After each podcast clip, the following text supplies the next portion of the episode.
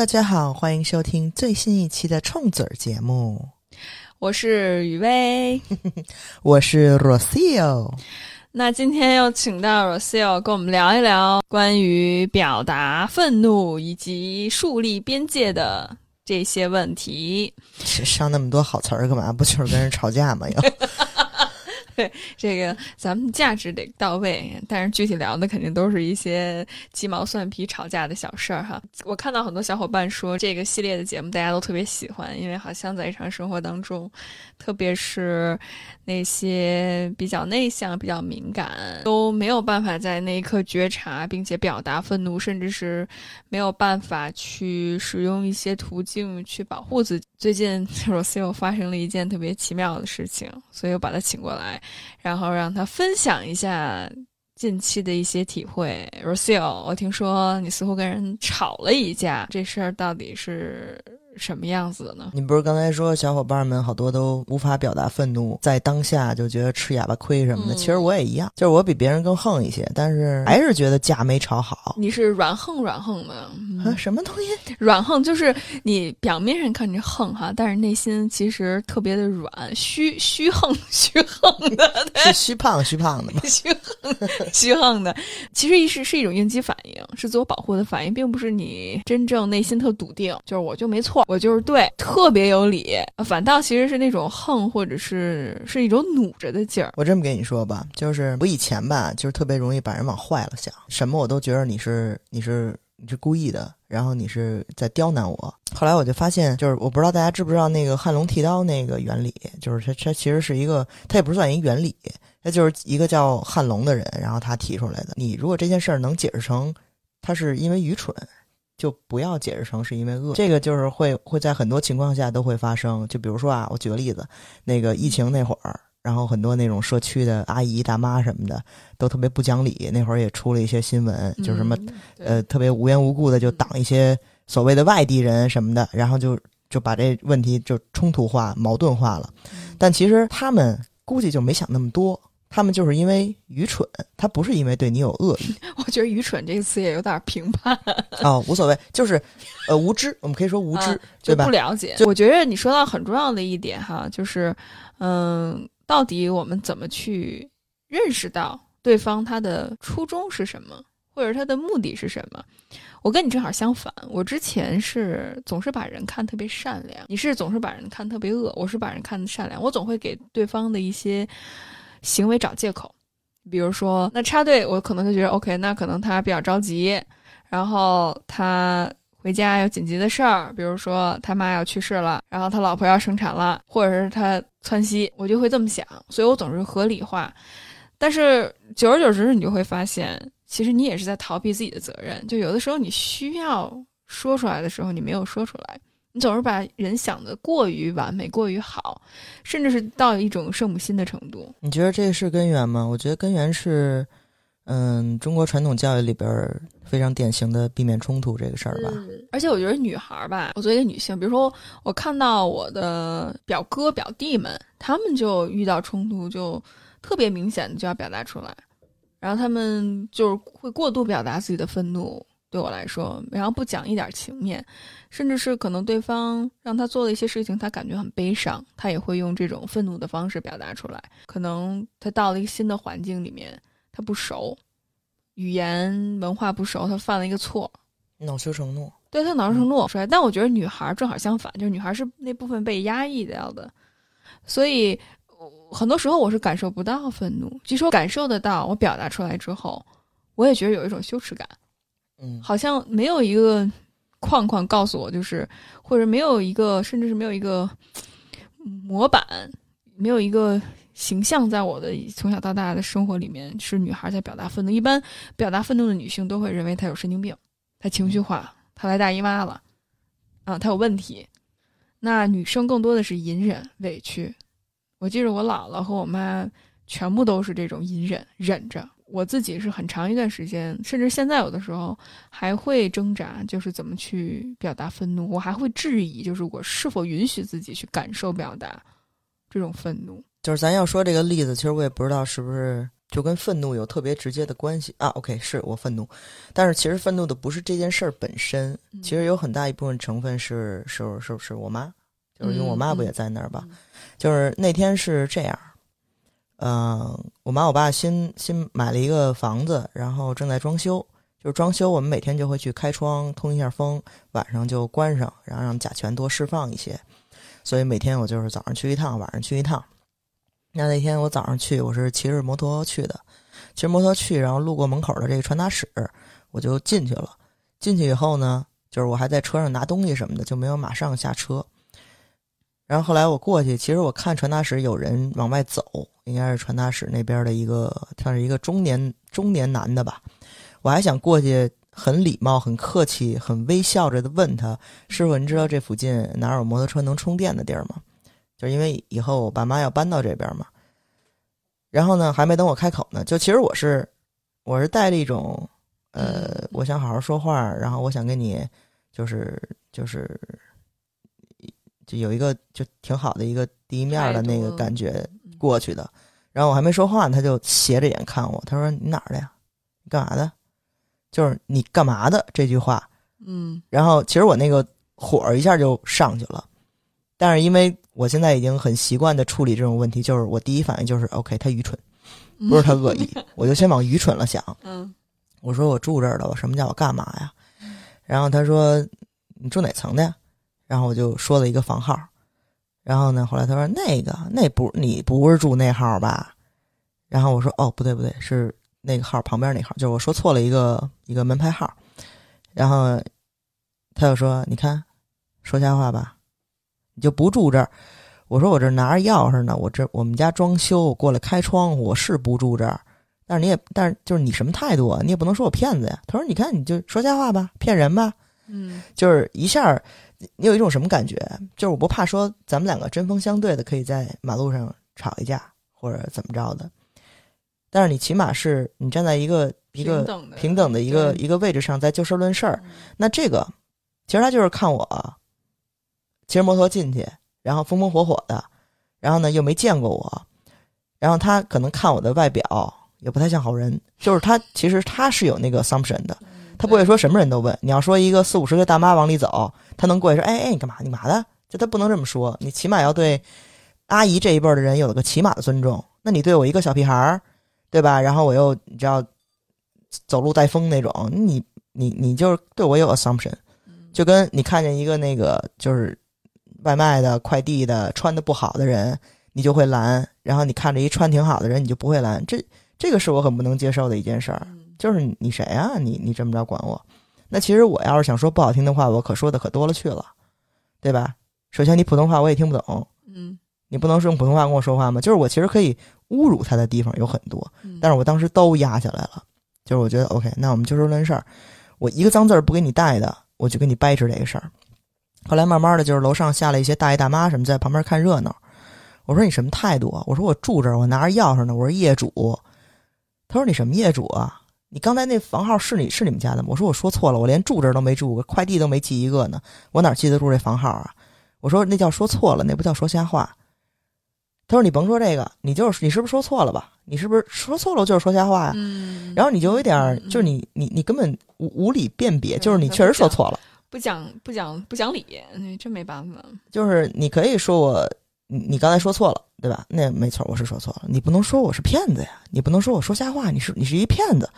我这你知道，你就就属于你你当天你刚一出家门，然后啪一盆鸟屎或者一柿子树上那柿子烂了就掉你头上了那种感觉。”是，就是我，我招你惹你了，然后我这儿，我这大早上起来，什么事儿都没干呢，我过来开个窗户，我手里拿着钥匙，我有门禁，我也进得去，然后你这儿劈头盖脸的说我是骗子，就还特别横，还不依不饶那种，然后大爷大妈在旁边看，说，哎呀，没事儿，人有什么事儿，人家拿着钥匙呢，人能怎么着？然后人家说，你们都别说话啊，就把他们都拦着，说你们都别说话啊，你们刚才都没下来，你们都不知道怎么回事，然后就把大爷大妈就给怼那儿了，嗯。然后我就特生气，我说我跟你说得着这个吗？我有钥匙，我不会自己进去，我就进去了。然后呢，后来上楼以后，我就特生气，就是那种肾上腺素，然后那个心脏砰砰跳那种，就是他妈的大早上起来就是吃了一盆屎那感觉。然后我一到屋里边，我一看我妈在呢，就是我妈过来开窗户了。嗯然后我妈说：“这怎么回事？怎么还跟他吵起来了？是怎么回事呢？是我妈在楼上听见我们下边吵了，然后她在楼上观察了一下，然后呢也没说什么，也没下楼，也没怎么着，然后呢就上来。哦，对我忘了一细节，就那人刚才跟我吵的过程中，他说：‘哎，我可见过你爸你妈啊，你爸你妈那说话可不像你这么冲，他们这态度可好了，特别是你妈。’然后我就直接指他说：‘我说你少跟我这道德绑架。’嗯，你跟我妈这么说话了吗？你跟我妈这么说话，她也得这么说你。什么叫我妈真快，就是我妈怎么着，跟我怎么着有什么关系？他们这些人特爱用这种言语，你知道吗？拿拿老子压你，对，就是这你看你们你们家都不这样，你们家怎么生出你这样来？就是你知道，他们就特爱拿这种言论去那什么你。我上来就你少跟我这道德绑架，我知道他听不懂道德绑架什么意思。我上去了，然后我 我妈说：“怎么跟他吵起来了？”他说：“怎么回事啊？”我说：“我不就是说错一门牌号吗？”然后我妈就看我特生气，她也就其实有点虚，也也不太敢就跟我说太多话，然后就说：“哎呦，这事儿闹的，就就过来开个窗户，结果生这么多气。你说你一开始说对了号，这不就没错了吗？” 然后我一听这个，我说：“我说我靠。”怎么重点是就是对，就是他其实是避免冲突嘛，就是他要把这事儿给合理化，就是你们为什么会吵起来，是因为你说错门牌号了，你如果没说错，那这事儿就不会发生，你也不会生气了，这些事儿就都大家都你知道特别特别那个就是把所有的 dirt 扫在地毯下面，特别平和的，对，就什么都没发生，大什家都看不见，啊什。么都没发生。对，然后我一听这个我特生气，后来我就跟他说：“我说你少跟我来这套，你就他跟我说那态度，他不是跟你说那态度。”他说：“哎，平时见他也还行，没这么横啊什么的。”我说：“那是跟你，他不是跟我。”嗯我说：“而且你下次你要过来开窗，我能不能告诉我一声，我就不过来了。”就是我就拿这事儿说嘛，我特别生气。然后我就跟他一块儿下的楼，一块儿下的楼，我骑着摩托就走了。到传达室门口，他也没说带着我跟那人在理论理论或者什么的，完全什么都没有，我就走了。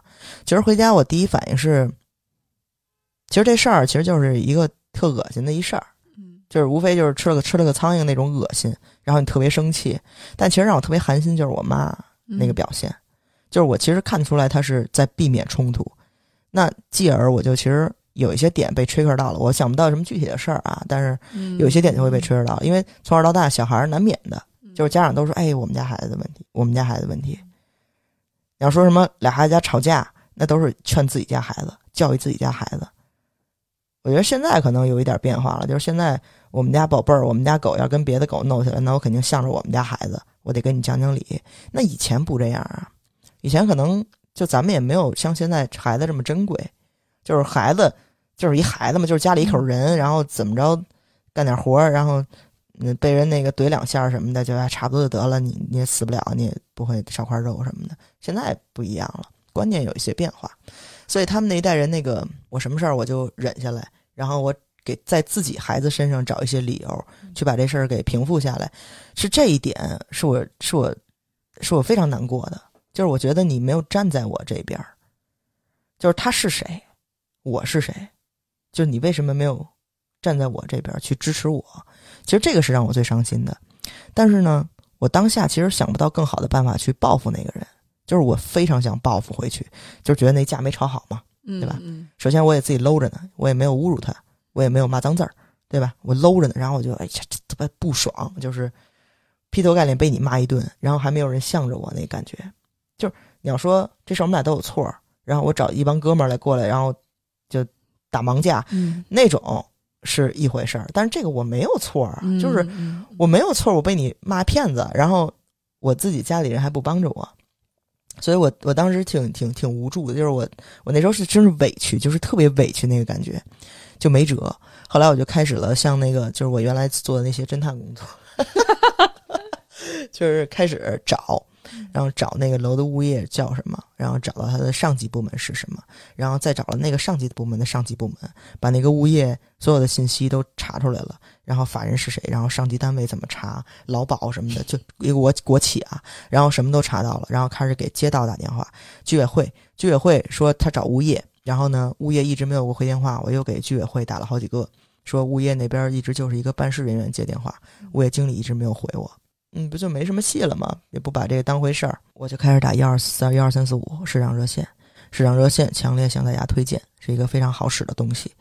嗯，我我没打，它是那个其实北京通那个 A P P 上，大家就可以在上面在线去去投诉。投诉申诉一些东西，他们都会处理，整个事情的来龙去脉就写上去了。然后写上去以后，呃，后来他们就找到了那个街道办事处，就就这个事我原来不知道，我不知道街道办事处跟居委会到底什么关系，可能街道办事处比较大吧，是比较比较上级的一个机呃单位。然后街道办事处是下午先跟我联系，跟我联系，然后就让我让我描述了一下怎么回事儿。然后是一老头儿，就是呃。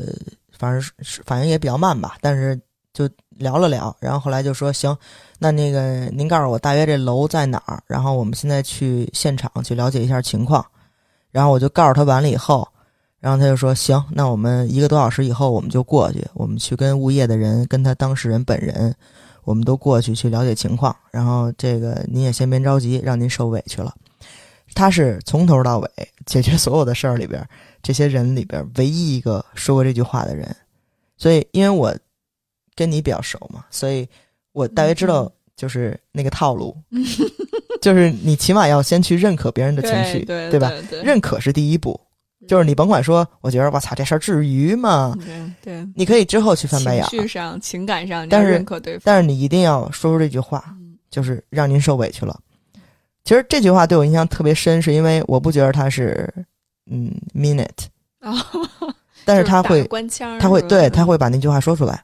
因为我说这句话，因为我之后还没说那物业经理呢，我要做一个对比。物业经理太经典了，那例子。然后呃，就挂了，挂了以后，然后那个下午其实我在家，呃，我还有点事儿要出去，但是我在家那两个小时，我其实在等他要不要把我给叫过去，因为我离这也不远，我就特别想把我也叫过去，然后我就可以你知道重新再打一架。嗯没打好，没打好，重来一遍。对，就是重新再打一遍。我就看你当着你当着当着这帮人，你还是不是那个态度？然后我其实呃，然后后来那个物业经理啊，然后街道的人、居委会的人都给我打电话。我我我手机我使苹果手机啊，然后整个两页都是他们的已接来电、未接来电，就是两页整整截图都是他们，就是这在那两天密集处理我这个事儿，一直给我打电话回访什么的。市长热线真好用。呃，我要说什么来着啊？就是我其实跟他们打电话，然后我说的最多的就是，我并不是说你对我这个个人仇恨是怎么样，因为我其实没有把它理解成仇恨，我把它理解成为愚蠢和 assumptions。那我在想，我即使不是业主，我即使是可能去串门的一个朋友，我可能是快递。我可能是穿的特别哈哇伊的一个嬉皮人士，嗯，你怎么去用 assumption 去对人家，对吗？你怎么跟人说话？就是这个是你的工作。我们其实多多少少我们在工作中其实做的都是服务行业。那你甭管你平时发生什么事儿，或者你个人性格怎么样，那你这如果是你的工作场所的话，那你是不是有一个基本的服务态度？我不管是不是业主，我不能说我拿业主的身份去压你，我只是一个人。嗯，你对一个人可以这么着说话吗？你对一个人可以去有这种态度吗？你说，你说瞎话，你是骗子，这个是对一个人，你刚认识的一个人应该有的态度吗？这个是我一直在跟他们强调的事儿。物业经理第一次给我打电话，因为街道找到他了，所以他之前一直没有给我回电话，现在该给我回了，是一女的。中年人，北京人，可逗了，就说话有点结巴啊。然后一 一开始给我打电话就说：“我我了解你们这情况，就我就不学他了啊。”就就是就是我我跟他本人呢也说了，然后也了解了他吧，确实是就是态度不好，然后怎么怎么着的。然后我就把事儿跟他说了以后，我就说刚才那一套嘛，就是哎你对吧？你你跟人要有一个基本的态度，你不能说你你你这么横横呢，这你你你这每天。这来来往往的人，你不能跟人这么说话啊！然后他说：“哎，他这不是不认识你吗？你这多去两次，他就认识你了。就是那种你知道，和稀泥，就是那种踩雷的，所有踩雷的点他都踩了，你知道吗？然后你说这个，我操，拱火，就是你火更深。你说，我说，哎，我说，我说经理啊，我这么跟你说啊，我对你没意见，但是呢，咱不是他妈，就算是他妈，咱也没有义务去教育他。”这事儿，他说，哎，咱们不是这，因为他吧，就是咱也不是也得照照顾这个，他们是低保户，然后这个低保户，然后就也没上过什么学，也没文化。然后我说，经理还是那句话，就是没文化跟用什么态度跟人说话是两回事儿，不能因为他文化程度低，他是低保户，他家里困难，那我们所有人就都应该承担着，我们都应该当他的妈，我们都应该。就是承受着他这种无知和蛮横的态度，这不是我们该做的事儿。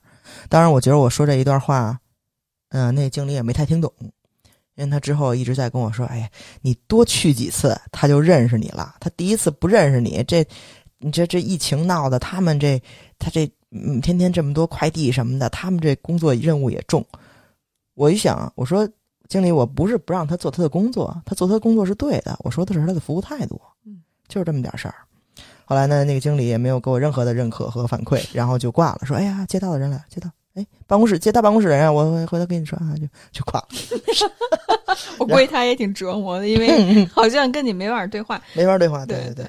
然后那个，嗯，接到人当时也没把我叫过去，后来应该就是处理完了啊，应该就是很很城市化的处理了一下，这是后续我知道的。第二天早上起来，然后那个物业经理开始疯狂的给我打电话，因为他们处理完了。需要我去说 OK，他们才能把这案子给了了。所以呢，我早上没起床，因为我那个 睡懒觉来着。然后我早上一看，七个未接来电，然后就给那个物业经理又打过去了。就是这位中年女士啊，特别逗。然后打电话，我当时还没醒透呢，然后嗓子也哑的。然后说你怎么着？他说：“哎，昨天那个那个这个街道办事处的人也来了，是吧？”然后嗯。就是也说了一下这个情况，我们也把那个师傅呢叫姓齐，叫齐师傅，也把他叫过来了。然后呢，他也他也说，他也就是我那个对吧？就就对你的态度吧，就是就有点那个什么，是吧？就那个就那什么。然后这这个办事处的人呢，就是也也也也教育了，然后就说，嗨，就不都那什么？咱们这个这疫情这闹的也都大家都有点就那什么，是吧？然后他这态度 确实是，也对您这说话是就那什么，就是他特别那什么，是吧？然后我当时听到这儿，听到这儿我就 我就傻了，就是他所有的关键词全都没说出来，全都没说出来，就特别像你看有时候看那个那个那个这。C N N B B C 那那那，然后到时候哔哔哔，就是 就是一下就给哔掉了。然后他就是所有的那个关键词全都没说出来，我就一直等着，你知道我等一些关键词，比如我能爽了的。他他说了，他说我就代表他，我就对吧？物业，然后我就跟您道个歉，说对不起，是吧？因为他确实，我们这也得照顾他，这平时这工作也挺好的，就是他那什么，你这 就是对您这态度确实是那什么，是吧？然后。真的，真的就是，就是我我我不知道他是当时想不起来那些中小学词汇，还是就是，嗯，羞耻吧？我觉得他可能是对形容词跟副词有一种天生的排斥，就是全都是用那什么给代表的，特别逗。那就归类，就真的那合并同了一下，对。然后，然后我就听完，我特别傻。我那边那那电话打了得有七分多钟，我就特别的 confused，就我没听到什么关键词儿。我说经理，我还是那句话啊，咱不是他妈。然后呢，这事儿呢，其实我也没有什么，就是说你得你得来我们家跟我道歉。抓着你不放。我说我呢，就是我希望他本人跟我道歉，我就这么点事儿。然后呢，我呢平时这我关窗户开窗户我还得去呢，所以呢，他跟我道歉，咱这事儿就算了了。您这边我还是说我没意见。他会说：“哎呀，最近咱们不是快供暖了吗？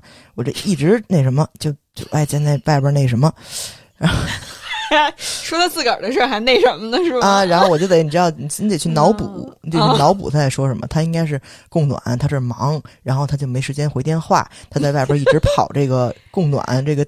我我插一句，我觉得这是最可怕的，就是你跟很多父母那辈儿的人沟通，甚至是咱们这一辈儿的人。”没有办法表达自己的感受和情感的这些人，你就好多时候脑补，嗯，很多时候你在等于合理化对方的一些行为，这是最可怕的地方，嗯，就是你会为对方找说辞，但是其实他是不是这么想的，你从来不知道，直到他做出来一件事情之后，fuck you over，就完全这挺难的。其实他们顾虑挺多的。你看，咱们不是前两天跟那个家里老人一块儿出去玩儿，嗯就是这样。就是他，比如说我们定好了明天走，然后他今天早上忽然过来说：“咱今天就走吧。”然后你就特别不明白，就是就说昨天咱们不是都说好了吗？对吧？然后不又过去问他吗？嗯我说为什么今儿走啊？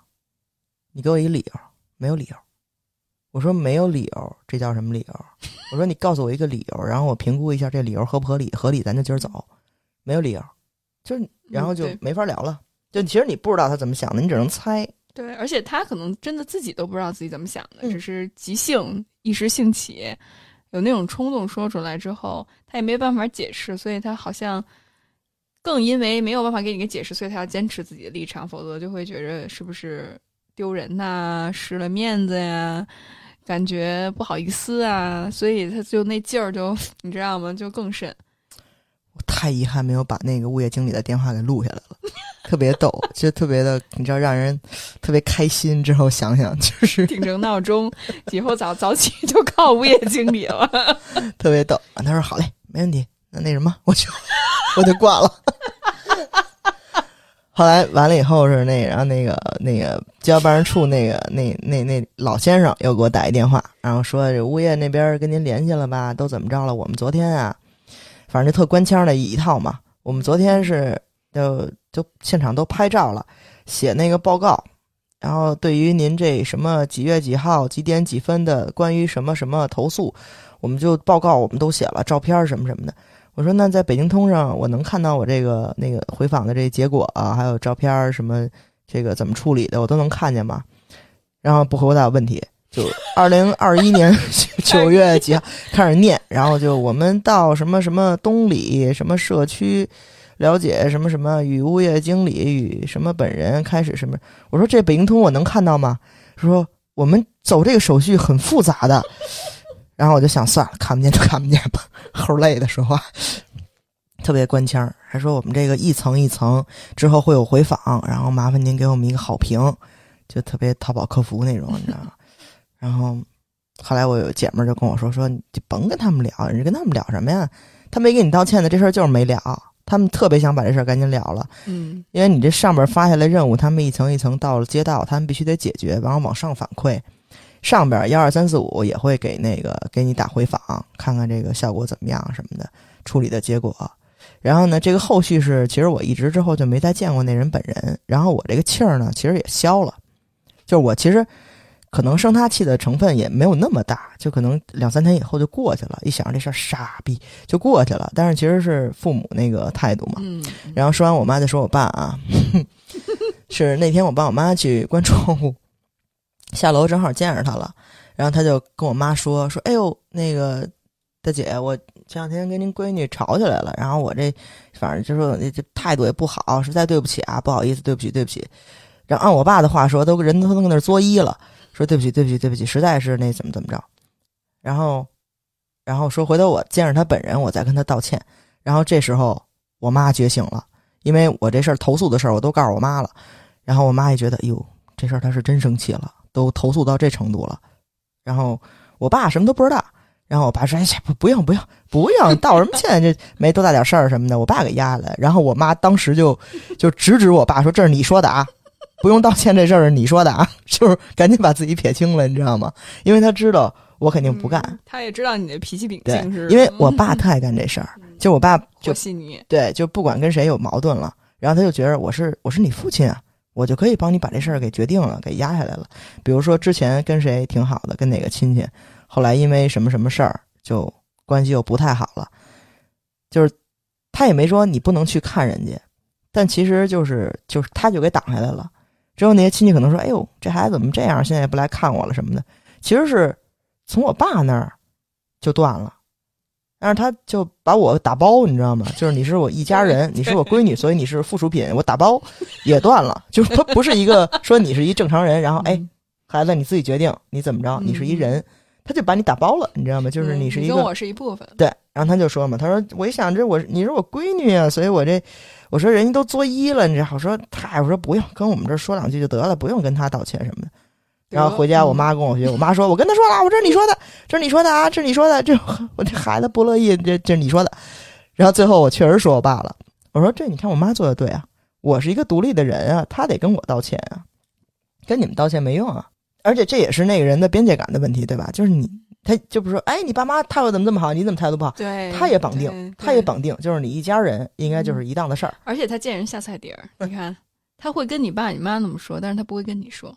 他为什么不一开始就找你，而去找你爸你妈？因为我没去啊。对一是因为这个，第二也是因为 你爸你妈他可能跟他接触更多，你爸你妈更好说话，所以他从你爸你妈入手可能会更好的切入，他也能够预测到可能大概你爸你妈的反应是什么。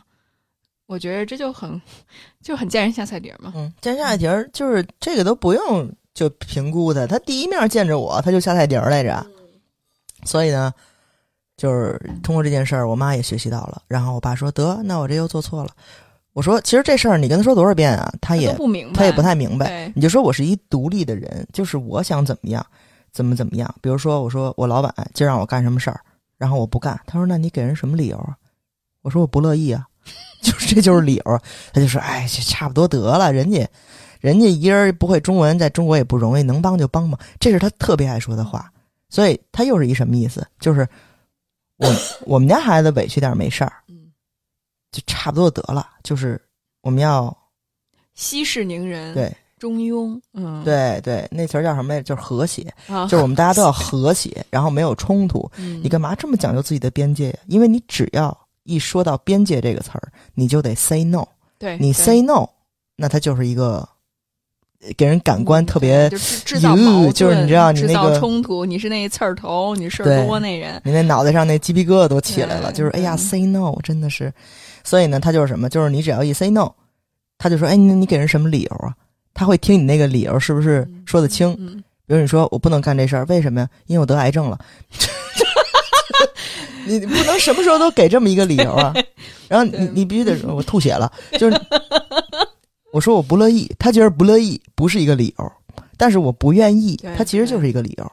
而且你发现没有，就是这种人没办法理解，没不愿意去接受，其实都是那种所谓的特权阶级，就是要么就是父母那一辈的人，或者是男性居多一些，就是可能一 一部分也是因为他们处在一个更有特权的位置上，所以大家都是听他的，对他唯命是从。另外一方面，可能也是因为他有这面子，因为男性的设定就是我要强大，我不能认错，然后我要能够代表我的女儿、我的儿子，代表我的子子子子孙孙，对吧？我是老子代表他老婆肯定也啊，是代表老婆，嗯对，代表一家人。所以呢，你不能让我没面子呀，是吧？这是我很重要的一个部分。所以，往往我发现这些不愿意改变、不愿意接受意见和建议的人，基本上都是 有特权的那部分的人。这件事儿就是发生完了以后吧，就其实我气儿已经消了，因为我觉得这一档子事儿挺好玩的，就加上那些就物业经理的点缀啊什么的，特别像一出戏，特别逗。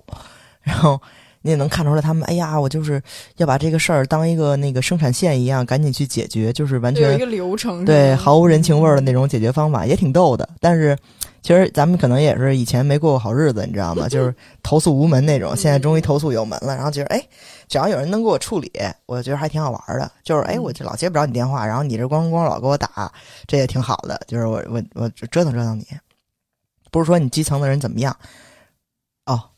这也是另外一回事儿。我爸妈也说来着，说他们这个基层的这些公务员啊，这活儿多着呢，这我信。居委会活儿也多着呢，这些邻里纠纷啊什么的，不能什么都找派出所。他们是忙，他们是累，我知道。但是这是你工作呀，谁不忙嗯谁不累啊？你应该往他就觉得上，而不是应该往下，对啊，对吧？就是爸妈他是什么？就是嗯，甭给人找事儿了。嗯，他会觉得你甭给人找事儿了。什么叫给人找事儿啊？我工作，别人别人不给啊我找事儿，我也开心，我就往那儿一坐。嗯你工作有事儿是正常的，好吗？所以呢，我就觉得对是什么呀？他要那物业经理让我比较 piss off 一点是什么呀？是你应该去教育你的员工，你跟这儿骂死我什么意思啊？你要是说，哎，他低保，你理解理解，对吧？是这意思吧？他没文化，你理解理解；他不会说话，你理解理解。你也是弱这是他势群体啊，这是他工作职责，所以他就是这么说话。然后他不认识你，他去给他找理由，嗯，对吧？我说你其实应该去培训他，你不应该去给他找理由，啊对吗？？对吗？你就算你是他妈，对吧？就算是你是他妈，你也应该教育你的孩子，不应该说你骂死别人。我们家孩子傻，你多理解理解。他拿石头子扔你，你就哎呀一下就完事儿了。就你不能这么去惯着任何一个，他首先是你员工对吗？而且他是在一线服务啊，你物业哦就这样招这样的人啊。后来因为我比较寒心的就是我妈第一天那个反应嘛，然后后来我就跟我一姐们儿说这事儿，她说她跟她妈说，她妈特生气，妈特生气，说这这个这个保安这个这个职位啊，在中国真是一个特别有中国特色的一东西，就是完全就拿着鸡毛当令箭，嗯嗯，然后就不知道自己姓什么，然后趾高气扬的一天到晚的。我当时也说这保安来着，我说你是不是拿着鸡毛当令箭啊？不就这么点事儿吗？就是，然后他妈确实挺生气的，然后就、嗯，对我我我觉着我特别佩服你的一点，就是你能够在那一刻觉着自己有理，我去申诉。但我觉得要是我的话，我可能一下看到他的那个状况，包括会联想到他的一些处境，我在那一刻我就会把所有的愤怒压抑下去，就针对我自己，就是我说的刚才说的那种圣母心。咱俩其实是两个极端，你是那个会去把结果想到最最差，然后我是会把结果想到最好。其实我们两个忽略的一个话题就是对方他的责任是什么，以及如何能够更好的让他意识到自己的问题。哪怕你把他一棒打死，或者是我就什么都不管，就当没发生，哎呀他可怜什么的，其实都是没有真正去聚焦这个问题本身到底是什么。我就一下子内心就软，我是有一种内心特别软，我是一个典型的就是压抑自己愤怒、攻击自我的人。然后我就觉着，哎呀，他好可怜，我应该去谅解他，他是低保户。嗯嗯你平时咱俩出去，你不是特别心疼快递小哥吗？嗯我就没有这个感觉，因为我觉得快递小哥，你天天说，哎呀，快递小哥好辛苦啊，不拉不拉不拉的，好多说这种话的人，嗯你的生活水平还没有快递小哥高呢，那你看的是什么？就是我不是也这么跟你说吗？就是你老觉得，哎呀，我心疼人家，看着好可怜，怎么怎么着？可怜什么呀？那不是他工作吗包？括对啊，包括我看送外卖的小哥，就特别是冬天的时候，或者夏天特别热的时候，我都不会点外卖，因为我觉着他们的配和他们的所付出的劳动，并不能够相匹配。但是其实你在系统里面，你很难说，如果你不点这个外卖，他有没有工作 I don't know，这个是一个特别大的一个 dilemma。就是我这么跟你说吧，就是我我第一次去那个龙脊梯田的时候，嗯就离桂林挺近的，一龙脊梯田，那时候还没有缆车，咱们最后去就有缆车了嘛。嗯那时候没有缆车，那他们是就是每天会有大巴车过去，带着还有小巴，带着一些游客什么的。那我们当时就是背着那些那个那个那个双肩背挺挺大的那种，然后或者行李箱。那他们每一天会轮换，就是这个这个龙脊这个梯田里边住着的村民，然后都是老太太、老奶奶，特矮、特慈祥，然后包的那个头饰，嗯然后背着一个竹篮子，帮人背行李。他不是天天都有活的，他们星期五到星星期，他们星期一到星期日得得轮换，就是今儿星期二轮上你了，你才能在停车场去去等活儿。那那车一停下，他们就会围上来，然后三十块钱或者四十块钱背到你就是那个租的那个客栈什么的，辛不辛苦？累不累？老太太一米五都不到，背着一大竹篮子，然后背着你那二十公斤的行李箱，或者背着你那个登山包，你不心疼吗？你心疼啊！你心疼他们？你说没事没事，阿姨我自己背，我自己背。哎呦，别累着您，我自己背。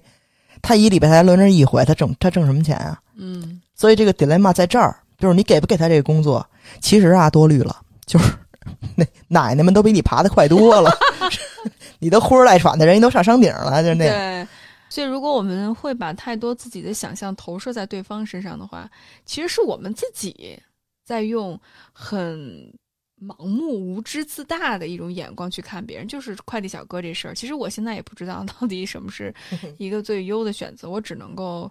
接受，但是起码我觉得，在从这件事情上，我从你身上学到很重要的一点，就是我可以同情他，他的处境，但是如果他的这个行为和模式已经触犯到我的底线的时候，我一定要用合法的方式去表达出来。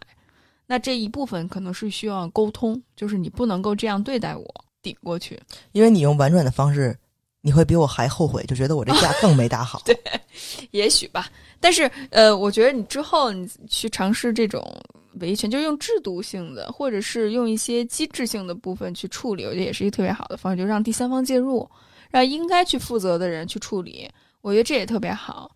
的确，我也很难想象，就是跟一个不讲道理的人，你怎么跟他去沟通？你其实真的没办法沟通。我觉得好多时候我们都会想着，我们有一个最完美的沟通模式，或者是最完美的一个场景去处理。但其实我们会发现，这都是人的一种臆想。其实很多时候，人和人之间是没办法共情和理解的。很多时候，你表达了自己的脆弱，对方就会以这个去攻击你，而不会真正去原谅你。所以我觉得也是特别难，但这一次我能理解到的就是，这种不公正的对待就是不公正的对待，语言的攻击、人格的侮辱，它就是人格的侮辱、语言的攻击，我们不允许这种事情发生。所以我们可以同情他的处境，但是我们不同情，不同情。而我我还是比较同情吧，但是完全不同情。但我我就觉着我们还是要把话说出来，然后让他去负这个责任。我是这么觉着的啊，就是。我们有的人的岗位条件会好一些，可以吹空调，挣的也比较多。那有人的岗位就比较辛苦一点，像快递小哥那样，你甭管人挣的多挣的少，就是你所有的工作是你自己选择的。我不相信说你不干这个工作，你做不了任何一个别的工作，你就会饿死，你就会没法儿，呃，就是养活你自己的孩子。这个是你自己的选择。你要说他没读过书，是因为家是农村的，那没有那个资源，这个我信。但是有没有同样那种情况的人，之后通过自己的努力去找到另外一份别的工作的？你如果是自己是这种态度去对任何一个人，那你很不适合从事传达室工作人员这个工作。那你可以去转行。你如果非常讨厌。做这个工作，你可以去做别的工作。那你如果没有相应的培训，你可以去学习。就是因为这点儿，我不相信任何一个人是他完全没有任何的选择权，就怼在那儿，你就只能干这个，然后我就成为一个众矢之的，被别人同情，被别人理解。我绝对不相信这件事儿。所以你说，我觉得他可怜吗？我觉得他很可怜。他可怜什么呀？他的能力只匹配他在这儿做这个工作，然后还他妈干不好。还态度这么差，所以我一丁点儿都不同情他。某种程度上认同你的一些观点，但同时我想把另外一个视角去加进来，这就是一个更社会型的层次和视角。因为我觉着，首先，我不是就这件事情说，因为具体对方他到底是一个什么样的状态，我们都不理解。我又达尔文了是吗？对，你是很社达的这一点，因为你忽视了很重要的一个问题，就是社会因素。如果你刚才这一套理论是建立在每个人相对来讲都是平等的，然后他的出身、他的背景、他的阶级、他的教育程度其实都是一样的，那只不过是个人努力或者个人天赋问题。其实个人天赋这本身也是不公平的一个体现，包括你的长相，更别说年龄、性别什么的。问题就是在于我们并没有生活在这种完美的无菌的一个环境里面，所以我们很难去判定这个人他这么做是因为他个人的原因还是。环境所致，这是我们没办法的。I think it doesn't matter。不，但你说结果是这样，你很注重这个结果到底是什么？但我觉得我更看重的是这个过程。OK，如果你这么说，我还是觉得你在替他找理由。你同情他的点在哪儿？你告诉我。我同情他的点就是，我觉得作为人，他应该被好好的对待。我反倒觉得他的这些行为和模式，让我看到，其实他从小到大，或者是在他的生长环境里面，他没有被好好的对待过。这是一件很不幸的事情，所以你同情他在这点。我同情他的经历，我同情他对人的态度。这为什么？我现在看到，无论是社群里面还是留言里面，包括我之前我声援贤子的时候，同情，或者说我声援贤子，是因为女性的声音没有被听到。那贤子有可能是我的母亲，有可能是我的妹妹、姐姐，有可能是我的朋友。如果面对性骚扰这件事情的时候无从发声、无从证实自己的经验，我觉得这是一件很可悲的事情。然后有一个人就评论在微博上说：“那你们家怎么不去死？”那那不止一条，你那条微博全是骂你的。不，但这个让我觉得最寒心，他说：“那你就跟你们家人、你的姐姐妹妹、你们妈妈什么，你一块儿去死就行了，你全家都快去死吧。”我觉得很可悲。我就说，怎么一个人会说出这种话？然后我就写了，我就说，经历了什么会让你把这种愤怒发泄在一个不认识的人身上呢？我其实也挺奇怪的，就是他为什么这么反感这件事儿？我觉得他就是没有被好好的听到过，他很需要关注和认可，他太需要被看见了。所以他从小到大所接受到的教育，可能就是非打即骂。我同情他作为人最基本的权利没有被很好的对待过，没有被尊重过，所以他的这些行为，当然有没有那些 sociopath？OK OK，有。那这样的结果会造成，不管他原生家庭经历了什么，他自己从小到大是怎么被对待的，但是他把这种东西传递给了更多的受害者，那那些受害者。值不值得去被同情？这个就跟比如说那个药家鑫那些，就所有这些青少年犯罪的案件，嗯，是一个道理。就是大家都会觉得我替你求求情，你还年轻，然后你之前也没干什么坏事儿，然后你前途一大把的，然后干了这个事儿，大家会去有同情的那个感觉，就是觉得很可怜，就很可惜，很可惜。然后呢，去怎么样？但是他确实造成了。危害，它确实造成了更多的呃 victims 的出现。我是不是值得去同情这个人？这个又是一个 dilemma 呀。所以我现在更趋向于认为的就是我同情他的经历，因为我同情他，或者是我觉得同情这个词都有一点点，就是我能够以一个更高的视角看到他为什么他会这个样子，所以我能够对他的经历有一种慈悲心，但是我对他的这些行为。是绝对不容忍的，就我尊重他作为一个人，他的基本的权利没有得到尊重，所以他造成今天的结果。我能够去共情他，但是我不能够接受他以这种方式要对待我。这是我要反抗的，不是他这个人，他这个人是多么邪恶、多么无知、多么愚蠢，而是他的这个行为是伤害到别人的，甚至是是一种无效的行为。因为他其实他的初衷就是想，可能需要去做好自己的工作，然后让那些杂七杂八的人远离。我相信他可能在自己的经历里面也经历过这些事情，甚至是可能他那天就 having a bad day，你知道吗？就是可能真的老婆出轨了，孩子没考上大学，随便，对，就各种各样原因，然后导致了这，但是这也不是，无论是怎么样。我觉得这么做其实是你能够更宽恕他，进而更宽恕自己。你其实是跟自己和解，但是他的行为给你造成的伤害是真实的，他也需要为自己的行为负责。但是我们对于他这个人，我们去打破这种暴力的循环。你刚才说到，你说我我之前会把人想成最最丑恶的那一面，就是他这人就是一个反社会型人格。然后就完全都是百害无一利。你再用这样的想法，其实他也用同样的想法在想你。所以，如果你用他的想法去想你自己，或者是用他的想法去想想他的话，其实这是一种暴力的循环。你还是没有打破这个模式，你一直在重复这个模式。我就当别人做出一点让我不舒服的地方，我就把对方想成一个十足的恶棍，看到有没有其他的可能性存在。我不是说我这么说绝对是对的，但起码我慢慢当我意识到。我对于他的行为的不认同，和他这个人作为人最基本的权益，我是尊重他是两两码事儿。所以，我我不认同你的行为，但是我尊重你这个人。OK，其实我觉得咱俩说的也不矛盾，就是我其实是不认同他的行为，但是我也没有对他的人有什么有什么说，嗯，我需要去怼他或者需要去侮辱他的地方。但是，就像你刚才说的，He was having a bad day，对吧？不管。因为他出了什么事儿，心情有多么不好，家里边出了什么事儿，这个是他需要去考虑的事儿，对吗？你有没有这个能力，在你这种压力下，在这种心情下，还去承担好你作为一个服务行业人对人基本的一个一个说话的态度？这就是你说的嘛？站在别人的角度想太多的话，其实那都是你自己的臆想，他都不一定是真的，有可能是在给别人找理由，有可能是在。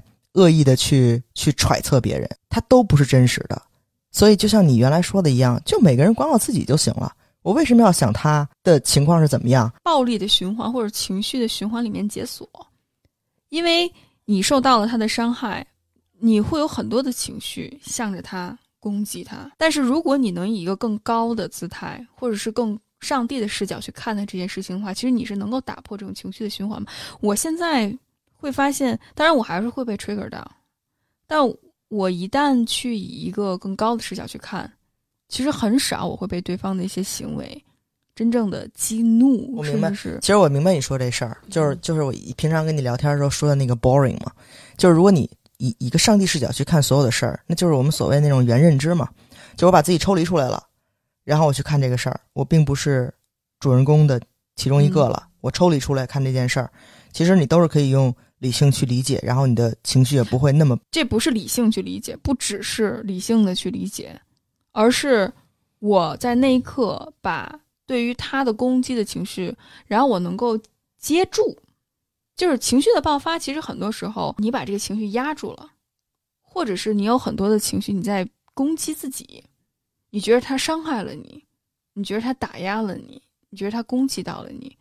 但我觉着，其实除非是那种非常权力不平等的关系，或者是你在一段关系里面长期受虐，否则其实大部分的时候，你可以选择对方是否攻击到你，你的情绪是可以被看到、被化解到的。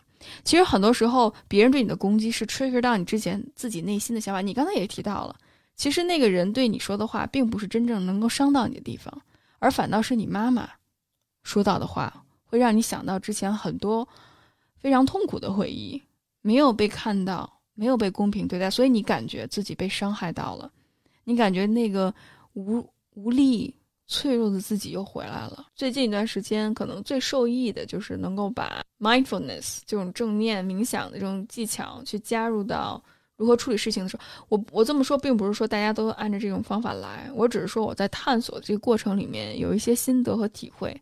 但如果这涉及到长期的精神暴力和精神辱骂，我可能也会离开，或者是逃离，甚至是我绝对不会允许这件事情的发生，我也会被 trigger 到。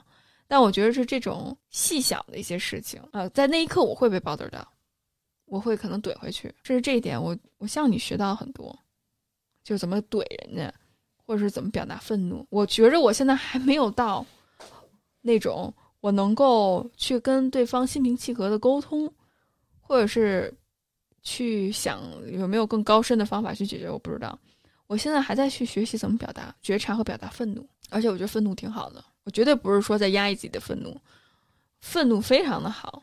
但是如果愤怒你不去和他好好相处的话，他可能会把你消耗尽。你是已经被愤怒所控制住了，而不是你能够去和他和平的相处。我觉得大家有时候吵架内心都是虚的，特别是姑娘们。嗯，所以，呢，虚就虚，虚也得先把气生出来。对嗯先表达。我我觉得我们今天的主题就是表达出来。然后，如果之后有一些合理和合法的途径能够解决的事情的话，走法律程序，嗯，我觉得其实挺爽的，就是你即使。你即使没走这程序，你即使只是跟他对骂了一顿，你以前没有表达过这愤怒，但是你今天起码就说出来了，出来了，嗯然后骂了他一顿，我觉得回家你都是特爽的一件事儿，这是多巴胺会大量分泌，让你会特别爽的一件事儿。嗯比如说你那个工位旁边的人老吃臭豆腐，或者那个抠脚，老说话声特别大，打电话声特别大，看视频不戴耳机，说他，天，我已经愤怒了。怼他，怼完了回家你就开心了，嗯，对，甭管什么别人怎么看你，这样挺好的。就是，其实这是一个 new sexy，对啊表达愤怒是一种 new sexy。这个我们到时候周周边也可以做，courage to be angry。我觉着我自己特别受益的，就是我的咨询师跟我说过，说 speaking up is more important than being perfect，就是你去发声比你做的完美、做的合情合理更重要。这是因为很多时候，我觉得特别对于女性来说，感受和表达愤怒，姑且都是一件特别难的事情。那更别说你要做到完美，不可能。我觉得对于很多人来说，完美都不存在。其实对于真正的现实生活来讲，或者是对于人际关系处理这件事情来讲，没有完美，不断的努力和进步。所以迈出第一步，接受自己的不完美，这一点还是挺重要的。所以就去感受愤怒，并且表达吧。She felt chips to rack. A crazy bitch in a bad